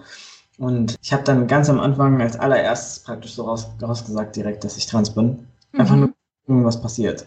Weil ja. ich habe so gedacht, ich, ich stehe vier Meter von der Tür entfernt. Wenn jetzt irgendwas Blödes kommt, ich gehe einfach wieder raus. Mhm. Niemand kann mich aufhalten. Und ähm, war dann auch relativ entspannt. Und die waren alle so, ja, okay. Und haben einfach mit irgendwelchen anderen Themen auch noch weitergemacht, die wir vorher auch besprochen haben. Also, weil ich hatte das in einem Kontext irgendwie gesagt und die sind halt auf den anderen Teil von meinem Satz eingegangen. Und Krass. haben den Trans-Teil einfach abgenickt. Und ich war so, okay, cool. So kann das auch gehen. Ja, genau. Und ähm, dementsprechend, so kann man sich ungefähr meine Gemeinde vorstellen. Ich durfte auch schon vorbeten, ähm, ich darf dort Eheschließungen machen. Also es scheint wohl offensichtlich gar kein Problem zu sein. Und ich bin mittlerweile auch im Vorstand. Äh, und normalerweise, ich bin nicht so der Vereinsmensch. Also ähm, ich habe immer so gedacht, oh nee, Verein bedeutet so viele Menschen auf einmal. Mhm. Ich habe leichte, ich würde es jetzt mal als Sozialphobie beschreiben. Ich habe mhm. immer Schwierigkeiten mit größeren Gruppen und ich bin so, oh nee, bloß nicht Verein, weil unter Verein habe ich mir immer so, so einen Fußballverein so vorgestellt. Ja. Ja, so, oh nee, bloß nicht. Ich kenne das so gut. ich war so, oh nee, schon wieder irgendwie Gemeinschaft und so, aber auf der anderen Seite, ich wollte halt auch mal eine Gemeinschaft, wo man sich auch austauschen kann. Ich bin dort auf sehr, sehr viel Respekt gestoßen, sehr, sehr viel Interesse und sehr viel Unvoreingenommenheit. Das ist tatsächlich auch eins der Wörter, was auch äh, so mit in den, in den Banner oft reingeschrieben wird, unvoreingenommen. Ähm, das finde ich ziemlich cool. Das Wort mag ich auch sehr, sehr gerne als Beschreibung. Ja. Weil natürlich, es gibt super viele Leute, die, die jetzt nicht unbedingt so im Detail wissen, was jetzt trans bedeutet oder so. Aber wenn du grundsätzlich mit der Haltung reingehst, und in dem Fall ist es halt auch eine religionsbegründete Haltung, so, eh, jeder Mensch hat irgendwie auch seinen Ursprung beim gleichen Gott Mhm. Und dementsprechend respektiere ich einfach Menschen und versuche mich, soweit es geht, empathisch, barmherzig in die andere Person reinzuversetzen. Und wenn das deine Maxime ist in der, in der Kommunikation, mhm. dann geht schon mal vieles gut. Ja, das stimmt wohl. Also das, das finde ich ziemlich angenehm, weil ich, ich finde halt oft, meine Religion wird immer so als so was Gefährliches wahrgenommen in den ja. Medien. Immer, also wenn es um Islam geht, dann geht es um irgendwelche Leute, die AttentäterInnen sind. Ich könnte mir vorstellen, wenn man so eine Analyse machen würde, welche Wörter am häufigsten in den Medien mit Islam zusammen genannt werden, dann sind es wahrscheinlich irgendwie so Extremismus, äh, dann Terror. Terror, äh, irgendwelche verschiedene Waffen werden dann wahrscheinlich noch genannt. Dann immer so die Idee, dass man äh, Kopftuch. Ja, ja Kopftuch, äh, ja, aber das aus einem anderen Grund. Aber was zum Beispiel mit Kopftuch auch meistens mit genannt wird, ist auch immer Zwang, männliche ja. Dominanz und so weiter, was halt kurz um das Klischee aufzuräumen völliger Bullshit ist. Ja, vielleicht in anderen Ländern nicht, aber hier in Deutschland können sich Menschen frei entscheiden, ob sie das tun oder nicht. Und ähm, auch Newsflash an, an Leute, die da gerne in den Medien so schreiben und, und ähm, die gerne das bewerten. Es gibt nicht nur Frauen, die Kopftuch tragen. Ich kenne auch nicht-binäre Personen, die Kopftuch tragen. Hallo. Ähm, und dann äh, habe ich auf der anderen Seite halt meine Religion auch schon erlebt als genau den Grund, warum Menschen so nett zu mir sind. Mhm. Weil das Moralsystem halt einfach ein schönes ist, was da drunter ja. Weil wenn man sich die Teile vom Koran auch anschaut, die über die Schöpfung gehen und, und die über das zwischenmenschliche Miteinander gehen und so weiter, da ist so viel Liebe und so viel, und wie kann ich nett mit anderen Menschen umgehen, wie kann ich barmherzig mit anderen Menschen umgehen. Also wenn man sich das anschaut, und dann allen Ernstes danach noch sagen möchte, der Islam ist eine gewalttätige Religion, mhm. wie, wie kommst du dahin? ja. So, äh, das, das, ähm, das finde ich oft sehr erstaunlich. Auf der anderen Seite weiß ich auch, woher das kommt, so, weil mhm. äh, Kolonialherrschaft und dann weiter Ausdehnung und so weiter und so fort. Und dann wird plötzlich alles so äh, verdreht und dann antimuslimischer Rassismus und ja. kommen dahin. Und ganz besonders gerne auch irgendwie so dieses, ja, die bösen Muslime, natürlich nicht generisches Maskulinum, mhm. gegen die guten deutschen Frauen, gegen die deutschen queeren Personen und so weiter. Wo ich mir halt auch so denke, so was sind das für Kampflinien, die da aufgezogen werden? Wo kommen diese Kampflinien her? So bis 1994 war in Deutschland im ICD-9, was dafür für galt, äh, Homosexualität noch eine Krankheit. Ja. So. Die bösen Muslime haben euch nicht die Homophobie mitgebracht. Ja. Das Quatsch. Und vor allem, wem bringt das was, diese Kampflinien aufzumachen, ne? Also. das kann ich dir sagen in drei Buchstaben, aber ich lasse es mal. Ja, ja, ganz genau, das ist es halt, ne? Ich habe ähm, mich tatsächlich im Studium mal eine Weile sehr viel mit muslimischem Feminismus auseinandergesetzt. Und das war mit einer der spannendsten Sachen, die ich in meinem Studium gelernt habe, ehrlich gesagt. Ja, kann ich mir vorstellen. Also ich finde das Thema super spannend. Und gerade auch die VertreterInnen, wo die halt zum Teil auch herkommen, was für ähm, Probleme da teilweise entstanden sind auch. Das ist sehr spannend. Ich weiß nicht, ob, hast du von Amina Badud auch schon mal was? Ähm, ja. They-Pronomen, just saying wird trotzdem sehr gerne irgendwie als die Frau und die weibliche Vorkämpferin dargestellt, was ich sehr lustig finde. Wenn man halt auf den Instagram-Account von Amina schaut, dann ist da ein sehr eindeutiger Post von vor, ich glaube, drei Jahren, welche Pronomen es bitte sein sollen. Wo ich mir halt auch so denke, so, okay, wow. Binary Washing is a thing, obviously. Ja, offensichtlich. Ja. Und halt auch dieses, wenn du muslimisch bist, dann geht das erst recht nicht, dass du, dass du nicht binär bist und so, also wirklich halt auch einfach aus weißer Perspektive dann dieses, diese Bilder passen einfach nicht zusammen. So, wie kann man das denn rechtfertigen, wenn man in so einer unterdrückerischen Religion, wenn man so einer unterdrückerischen Religion angehört, dass, dass man dann nicht binär ist. Also die, das muss ja eine ganz besonders pers komische Person sein, so ungefähr. Ja, doch, leider, leider ist es halt wirklich so. Also ich will nicht für die Menschen sprechen, die ähm, nicht binär und muslimisch sind, weil ich es halt selbst nicht bin. Aber was ich bis jetzt halt so aus dem Freundeskreis, aus dem Bekanntenkreis mitbekommen habe in die Richtung, ist halt richtig übel. Mhm. Hat häufig auch sehr, sehr viel mit Unsichtbarkeit zu tun. Das war ja auch so ein bisschen mhm. das Stichwort, was du ja auch gesagt hattest, gerade zu nicht-binär und, und, Bisexualität auch. Was ich ja krass finde, so äh, nur weil eine Person Hijab trägt, also Kopftuch trägt, mhm. heißt es nicht, dass diese Person automatisch Sie-Pronomen benutzen möchte. Ja. Und das heißt auch nicht, dass diese Person automatisch eine Frau ist. Ja. Und trotzdem heißt es aber auch nicht, dass wenn die Person dir dann sagt, dass sie nicht binär ist oder agender ist, ähm, dass man danach dann nicht mehr über die Erfahrungen in der weiblichen Rolle, die die Person gemacht hat. Ja. Weil die Person erlebt trotzdem den antimuslimischen Rassismus, der gegenüber Hijabis gezeigt wird. Die Person erlebt genau den gleichen Scheiß Rassismus, der sich in Form von nee, wir stellen sie nicht ein, das ist nicht neutral und so weiter. Und diese Erfahrungen teilen die Menschen natürlich aufgrund ihrer Kleidung, die sie haben. äh, aufgrund dessen, wie sie gelesen werden. Und es ist nicht so, wenn man dann nicht binär ist, dass man dann einfach, ja, das ablegen würde und fertig, sondern man trägt es ja aus einem Grund und der ist ja nicht unbedingt an Geschlecht gebunden. Ja, total. Das ist halt immer so die, die Wahrnehmungen, die dann eindeutig sein müssen oder dass man dann halt, wenn, äh, wenn man von einer Person hört, die Person ist muslimisch, dann kann die Person nicht schwul sein, dann kann die Person ja. nicht lesbisch sein. Oder halt auch Thema Asexualität ist mhm. auch ziemlich übel es wird ja als Norm erstmal gesehen, vor der Ehe keinen Geschlechtsverkehr zu haben. Mhm. Von vielen konservativeren und auch von vielen im Mainstream, auch im liberalen Mainstream Es gibt sehr viele, die, das, die sich daran halten. Es gibt einige, die haben das so ein bisschen jetzt exegetisch hinterfragt, inwiefern das, also wie, wie genau das gemeint ist. Also mhm. nicht, dass es verboten ist, sondern was genau verboten ist in welchen Konstellationen das geht, ob dazu auch eine standesamtliche Eheschließung gebraucht wird oder so. Ne? Also da, da gibt es mhm. so ein bisschen so Fragen, was das genau bedeutet und was das in unserer Gesellschaft auch bedeutet. Genau, und dann ähm, ja, bedeutet das also im Grunde genommen bis zum Tag der Eheschließung ist Asexualität das Gewollte, zumindest praktizierte Asexualität, was im Kopf mhm. passiert, ist ja nochmal das andere. Und dann ab dem Moment der Eheschließung so, hä, warum willst du nicht? Oder allein die Idee, dass es eine Eheschließung geben muss. Also ich habe in konservativeren Kreisen äh, auch schon öfters mal, also wenn man in eine Moschee geht und sich dann die Predigt dann anhört oder so, ähm, dann kommen manchmal sehr konservative Sachen, manchmal kommen sehr liberale Sachen, manchmal kommen mhm. neutrale Sachen. Und äh, eine Sache, die ich dann so äh, aufgeschnappt hatte in der Predigt, das war dann halt so, ja, dass äh, man dann erst ein vollwertiger Muslim ist, wenn man auch geheiratet hat. Oh, krass.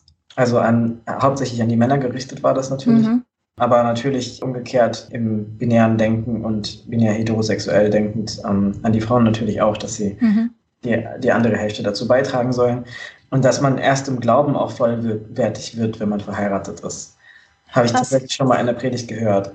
Also ich meine, ich schließe selbst Ehen und ich finde das total schön, wie die Menschen dann miteinander sind, wenn die dann die Ehe schließen und wie viel Freude dann noch dahinter hängt und, und, und dass das toll ist, diese, diese Beziehungen irgendwie nochmal ein bisschen absichern zu können, dass sie halt die Möglichkeit haben, miteinander einen Vertrag zu schließen und äh, sich dann wirklich offiziell zueinander bekennen können und eben nicht im Geheimen miteinander sein müssen, sondern halt, halt eben wirklich offiziell öffentlich dastehen können und die ganzen Familien wissen Bescheid und, und mhm. kann es einfach feiern und das ist einfach schön. Aber ja, also ich wäre dann trotzdem nicht auf dem Punkt, dass ich sagen würde, jeder muss heiraten. Ich weiß nicht, das, das ist ja nicht mal nur mit Bezug auf den Islam. Allgemein gesellschaftlich ist das ja tatsächlich auch immer irgendwie noch so ein Thema, dass, dass es irgendwie eine Beziehung dann legitimiert und irgendwann musst du halt heiraten, so ungefähr. Und das war tatsächlich auch wieder so eine Sache, die ich mich gefragt habe, aus einer queeren Perspektive. Ich bin nebenbei so ein bisschen Hochzeitsfotografin und mache das unglaublich gerne. Mir macht es so viel Spaß und bin auch selber verheiratet und habe da aber dann schon gerade in queeren Kontexten oft das Gefühl, ich muss mich so ein bisschen dafür rechtfertigen, weil die Ehe als heteronormatives, patriarchales System ja schon was ist, was durchaus problematisch gesehen werden sollte, so wie sie momentan funktioniert. Genau, das, das ist so die Frage. Vielleicht ist es auch ganz viel noch mein, ich bin extrem christlich aufgewachsen und irgendwie ist es für mich einfach noch so ein, ich finde den Gedanken einfach schön. Aber bei mir ist es halt in, in meinen Gedanken auch ganz viel eben nicht mit den Klischees verbunden, dass man dann irgendwie eingeschränkt ist und auf die eine Person nur noch fixiert sein muss und äh, keine Ahnung. Also sind ja ganz viele so komische Gedanken, die dann damit einhergehen. Wie gehst du in deinem Kopf damit um? Mit diesem ganzen Spannungsfeld aus, okay, es gibt problematische Seiten an einer Ehe, aber ich schließe gerne Ehen und ich finde auch das System irgendwie ganz schön und ja. Ich bin total pro Ehe. Mhm. Okay. Aber das liegt vielleicht auch daran, ähm, dass ich sowieso aus einer sehr feministischen Religion komme. Mhm. Ich erkläre gleich warum. sehr gut. Das klingt erstmal für viele Leute erstmal wie Widerspruch. Mhm. Ne? Aber also der Islam hat auf der arabischen Halbinsel im 7. Jahrhundert verschiedene hm, Methoden mitgebracht, wie Frauen in ihren Rechten bestärkt wurden. Man kann sich das im Grunde genommen vorstellen, dass vorher die Gesellschaft sehr anders aussah, dass teilweise ja Frauen halt wirklich Besitztümer waren, ähm, wirklich äh, sehr eklig behandelt wurden, gar keine Rechte eigentlich hatten, noch nicht mal ein Erbrecht hatten, teilweise mit dem Erbe mit verschenkt wurden. teilweise, also ich, ich sage jetzt was ganz ekliges, also kleine Trigger Warning, wer möchte, kann jetzt einfach ein paar Sekunden vorspringen, dass dann äh, Mütter bei dem Versterben des Vaters weitergegeben wurden an einen ihrer Söhne, mhm. denjenigen, der als erstes den Mantel über sie geworfen hat. Boah, das ist krass. Genau, also das kennt man aus altarabischen Quellen. Ähm, das ist vor dem Islam, das sage ich mhm. ganz gerne dazu. Dann kommt der Islam und sagt, das geht nicht. Der Prophet hat äh, sehr, sehr viel sich eingesetzt für die Rechte von Frauen und im Koran werden sehr, sehr viele Regelungen gebracht, die dann plötzlich viel mehr Rechte einräumen. Beispiel Erbrecht. Frauen durften dann plötzlich was erben. Heute ist die Kritik, ja, warum dürfen Frauen dann nur die Hälfte erben? Ey, guck doch mal bitte auf die Situation erstmal. Das soll ja, ich, ich verstehe den Koran als sozusagen ein Wegweiser in eine bestimmte Richtung. Und mhm. wir sollen dann noch die, die Lernarbeit selbst haben, dass wir dann diese Richtung weitergeben. Ja. Also, oder weitergehen. Also wir sollen nicht da stagnieren, wo angesetzt wurde. Das sind ja gesellschaftliche Regeln, die dann aufgestellt wurden und die sollen uns eine Richtung zeigen.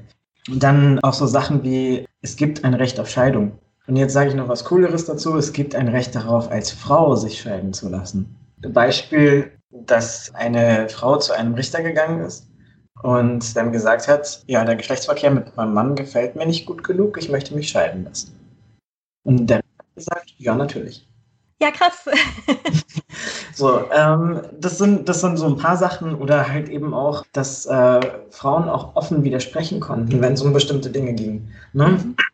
Es ist zum Beispiel in den Überlieferungen, die erhalten sind, gibt es zum Beispiel so einen, so einen leichten Konflikt zwischen einem Prophetengefährten, männlich, und einer der Frauen des Propheten, die dann gegeneinander immer diskutieren. So. Und ähm, da gibt es halt dieses ganz bekannte Beispiel, dass er dann irgendwie behauptet, dass, äh, wenn eine Frau oder ähm, verschiedene Tiere die Gebetsrichtung kreuzen, wird dein Gebet ungültig. Dann widerspricht ihm die Frau des Propheten, also Aisha ist es, die widerspricht ihm dann und sagt, das hat der Prophet mit Sicherheit so nie gesagt. Und war häufiger mal zwischen ihm und der Gebetsrichtung und ich glaube, dass sein Gebet gültig ist. Genau, also das wird halt so ein bisschen dann hin und her diskutiert oder es gibt halt eine andere Frau des Propheten um Salama, die dann eben auch gefragt hat, so warum richtet sich der Koran immer nur an Männer? Mhm. Und der nächste Vers, der dann offenbart wurde, war dann ähm, extra im männlichen Plural und dann im weiblichen Plural. Männlicher ah. Plural, Plural. Das heißt, der Koran hat an der Stelle gegendert. Und da wurde klar gemacht, dass es sich an alle richten soll, aber dass halt oft die Regeln dann eben aus männlicher Perspektive gesagt werden. Aber dass grundsätzlich an alle Menschen ist. Genau, also da gibt es da gibt's so verschiedene Dinge, die man dann machen, äh, interpretieren kann oder sehen kann. Und ich finde es halt insgesamt auch sehr spannend. Also beispielsweise die, die erste Frau des Propheten war sehr reich und hat ein, ein Tuchunternehmen mhm. gehabt, mehrere Karawanen und so weiter. Und der Prophet hat für sie gearbeitet. und sie hat ihn dann gefragt, ob er sie heiraten möchte. Also das ist halt, da kommt meine Religion her. Mhm. Und da auch Ehe her. Und Ehe wurde da nicht als irgendetwas Spezielles, was man vor Gott schließt und was so schön romantisch ist und so weiter und so fort gesehen, sondern als Vertrag, den zwei mhm. Menschen schließen, damit sie sich danach Probleme ersparen können. Beispiel, Kinder wissen, zu wem sie gehören, von wem sie abstammen. Da sind komplette äh, Sorgerechtsregelungen dahinter, hinter dieser mhm. Ehe ähm, dann weiß man ganz genau, okay, wenn, wenn die Person verstorben ist, dann ist die Person zuständig, wenn es die Person nicht gibt, dann ist die Person zuständig. Also es ist so eine komplette Kette an, an Menschen, die dann im Endeffekt ja. für das Kind zuständig sind. Das hängt zum Beispiel da dran. Oder halt eben, äh, von wem darfst du erben? Und auch so Sachen wie, inwiefern darf man eine Person heiraten, die nicht selbst muslimisch ist. Das war auch schon geregelt. Äh, so Dinge werden dann halt alle mit rein geregelt und dementsprechend sehe ich halt diesen Ehevertrag im muslimischen Sinne als eine Möglichkeit, einen guten Konsens herzustellen. Mhm. Als eine Möglichkeit, sich auch gegenseitig auf Augenhöhe zu stellen, indem man zum Beispiel, wenn eine Person doppelt so viel verdient wie die andere, eine gewisse Summe auch der Person einfach vor der Ehe schon gibt, die die Person in der Ehe nicht an, anrühren muss, um einfach auch die Möglichkeit zu haben, im Konsens zu sagen, ja, ich bleibe da, oder eben, nein, ich bleibe nicht da. genau. weil oft hat man dann ja auch diese Situationen, dass Menschen voneinander finanziell abhängig sind und mhm. dann nicht können. Aber das passiert auch, wenn du nicht verheiratet bist. Und es kann dir noch schlimmer was passieren, wenn du nicht verheiratet bist. Weil du hast überhaupt gar keine Möglichkeit, irgendetwas einzuklagen oder irgendetwas mhm. zu sagen, was passieren soll. Wenn du eine Ehe geschlossen hast, dann ist da zum Beispiel auch die Regelung mit drin, dass man drei Monate danach eben nicht eine andere Beziehung haben darf und so weiter. Ne? Also das sichert dich so ein bisschen auch ab natürlich über solche Regelungen auch sprechen. Man kann auch eigene Regelungen eben aufstellen. Aber also du hast halt zumindest eine Chance zu sagen, ey, du hast mir doch mal versprochen, schwarz auf weiß dies. Ja. Deswegen, ich bin eigentlich ein ganz großer Fan davon, weil das tatsächlich die Rechte von beiden Personen heutzutage nicht mehr nur der Frau, sondern äh, mhm. welchen Menschen damit beteiligt sind, einfach absichern kann. Und man muss jetzt nicht muslimisch sein, um sowas zu machen, ähm, sondern man kann auch, wenn man nicht muslimisch ist, kann man auch einen, einen, mündlichen Vertrag miteinander machen oder einen Partnerschaftsvertrag miteinander machen oder halt eben das in, in, in einer äh, standesamtlichen Ehe so regeln, dass man halt miteinander abspricht, was man überhaupt sich von der Beziehung vorstellt, äh, wie man sich gegenseitig vorhat abzusichern und wie man vorhat, miteinander umzugehen für den Fall, dass es nicht mehr passt. Ja. Dann ist die Frage, wo kann man dich und deine Arbeit finden? Ja, auf Instagram kann man mich finden unter Coffee and Identity, ähm, alles am Stück geschrieben. Und äh, genauso unter dem gleichen Namen kann man mich auch auf YouTube finden. Da findet man meine Videos äh, zu Minority Stan. Das ist so ein kleines äh, Videoprojekt zu äh, im weitesten Sinne Minoritäten mit Türkei-Bezug. Dann gibt es noch einen Blog, der heißt auch ähm, Coffee and Identity und ist auf WordPress zu finden. Und Facebook habe ich auch irgendwie so eine, so eine Seite eingerichtet, auch wenn ich bis jetzt noch nicht ganz verstanden habe, was Facebook-Seiten sind. Und dann, ja, kann man mich noch finden bei Spotify unter Macho Liebe. Das ist ein Podcast, den ich äh, mit meinem Podcast-Freund und Kollegen äh, Phil zusammen mache. Da geht es um Männlichkeit. Und das kann ich auch sehr empfehlen. Wir werden heute die vierte Episode aufnehmen. Oh, sehr schön dürften dann, wenn dieser Podcast jetzt rauskommt, äh, vier Episoden zur Verfügung stehen. Sehr gut. Also äh, ihr merkt, es gibt einiges zum Anschauen. Und dann habe ich immer meine letzte Frage und zwar mache ich ja tatsächlich auch so Sensibilisierungsworkshops und Fortbildungen zum Thema geschlechtliche und sexuelle Vielfalt. Und du darfst mir was mitgeben. Eine Botschaft, ein Lerninhalt, eine Bitte, was auch immer dir einfällt. Oh, das ist richtig schwer. Ich muss kurz nachdenken. also ich glaube, es ist nicht immer besonders wichtig, dass man irgendwie die einzelnen Themen alle einzeln so gut gelernt hat und dass man sich in jedem Thema einzeln super gut auskennt. Irgendwie, dass man jetzt irgendwie alles zum Thema Trans, alles zum Thema Agender, alles zum Thema nicht ich bin ja jetzt weiß oder ähm, also so die Basics wäre schon ganz cool, wenn man die drauf hat, aber auch wenn man die nicht drauf hat zu einem Thema, ähm, sich dessen bewusst ist, dass es ein Privileg ist, dass man das gerade nicht weiß. Mhm. Und dass man halt einfach, ja, so ein bisschen mehr guckt, so, was bringe ich mit? Wo kann ich vielleicht auch Privilegien haben? Wo kann eine andere Person Privilegien haben? Und dass man das so ein bisschen, ja, abwägen kann äh, und gucken kann, was man da am besten ja selbst auch machen kann, dass man die andere Person nicht angreift, äh, in dem, wie man gerade ist, dass man das auch nicht aus Versehen macht, sondern dass man halt ein bisschen auf dem Schirm hat, so ich könnte jemanden gerade mit meiner Art angreifen, mhm. einfach nur, weil ich meine Privilegien nicht reflektiert habe. Und dass man sich überlegt, wie kann ich jetzt dafür sorgen, dass ich der anderen Person nicht wehtue, indem ich vielleicht ein bisschen überlege, wo habe ich denn eigentlich Macht und wo habe ich keine. Mhm. Und dass man sich mehr auf die Teile konzentriert, wo man selbst Macht hat. Und wenn das alle machen würden, dann ähm, hätten wir, glaube ich, eine schönere Gesellschaft. Das war's schon wieder mit Marco. Ich hoffe, ihr fandet es genauso spannend wie ich. alle Kontaktmöglichkeiten und alle Möglichkeiten, die Arbeit von Marco zu lesen und zu hören, packe ich natürlich nochmal in die Show Notes. Genauso wie eine Liste von queeren Sensibilisierungsprojekten in allen Bundesländern, falls ihr Interesse habt. Äh, Schlau ist tatsächlich nicht in allen Bundesländern aktiv. Es gibt aber überall solche Projekte, die dann einfach nur andere Namen haben. Also falls ihr Interesse habt, schaut da gerne mal rein. Und was ich auch noch reinpacke, ist ein Link zum Gedankensalat-Podcast, wo Marco vor einer Weile auch zu Gast war. Und falls euch insbesondere das Thema Islam und Queerness noch weiter interessiert, dann kann ich nur empfehlen, da mal reinzuhören. Die beiden Mädels von Gedankensalat sind beide selbst muslimisch und stellen natürlich nochmal ganz andere Fragen als ich, haben da einen ganz anderen Fokus. Und ich fand das Gespräch insgesamt auch extrem spannend und kann nur empfehlen, wenn ihr weiterhören wollt, dann fangt vielleicht dort an. Marco war aber auch bei einer Reihe von anderen Podcasts in letzter Zeit zu Gast, ähm, zum Beispiel bei Queer von Cloud, auch sehr spannend. Aber genau das ist so der, bei dem ich im Nachhinein angefangen hätte wahrscheinlich. Das war es dann auch schon wieder von mir. Wenn euch die Folge gefallen hat, dann erzählt doch gerne anderen Leuten davon. Abonniert den Podcast, schreibt Kommentare bei Apple Podcasts. Alles, was euch so einfällt. Ihr wisst, diese kleinen Podcasts leben eigentlich nur von Mundpropaganda.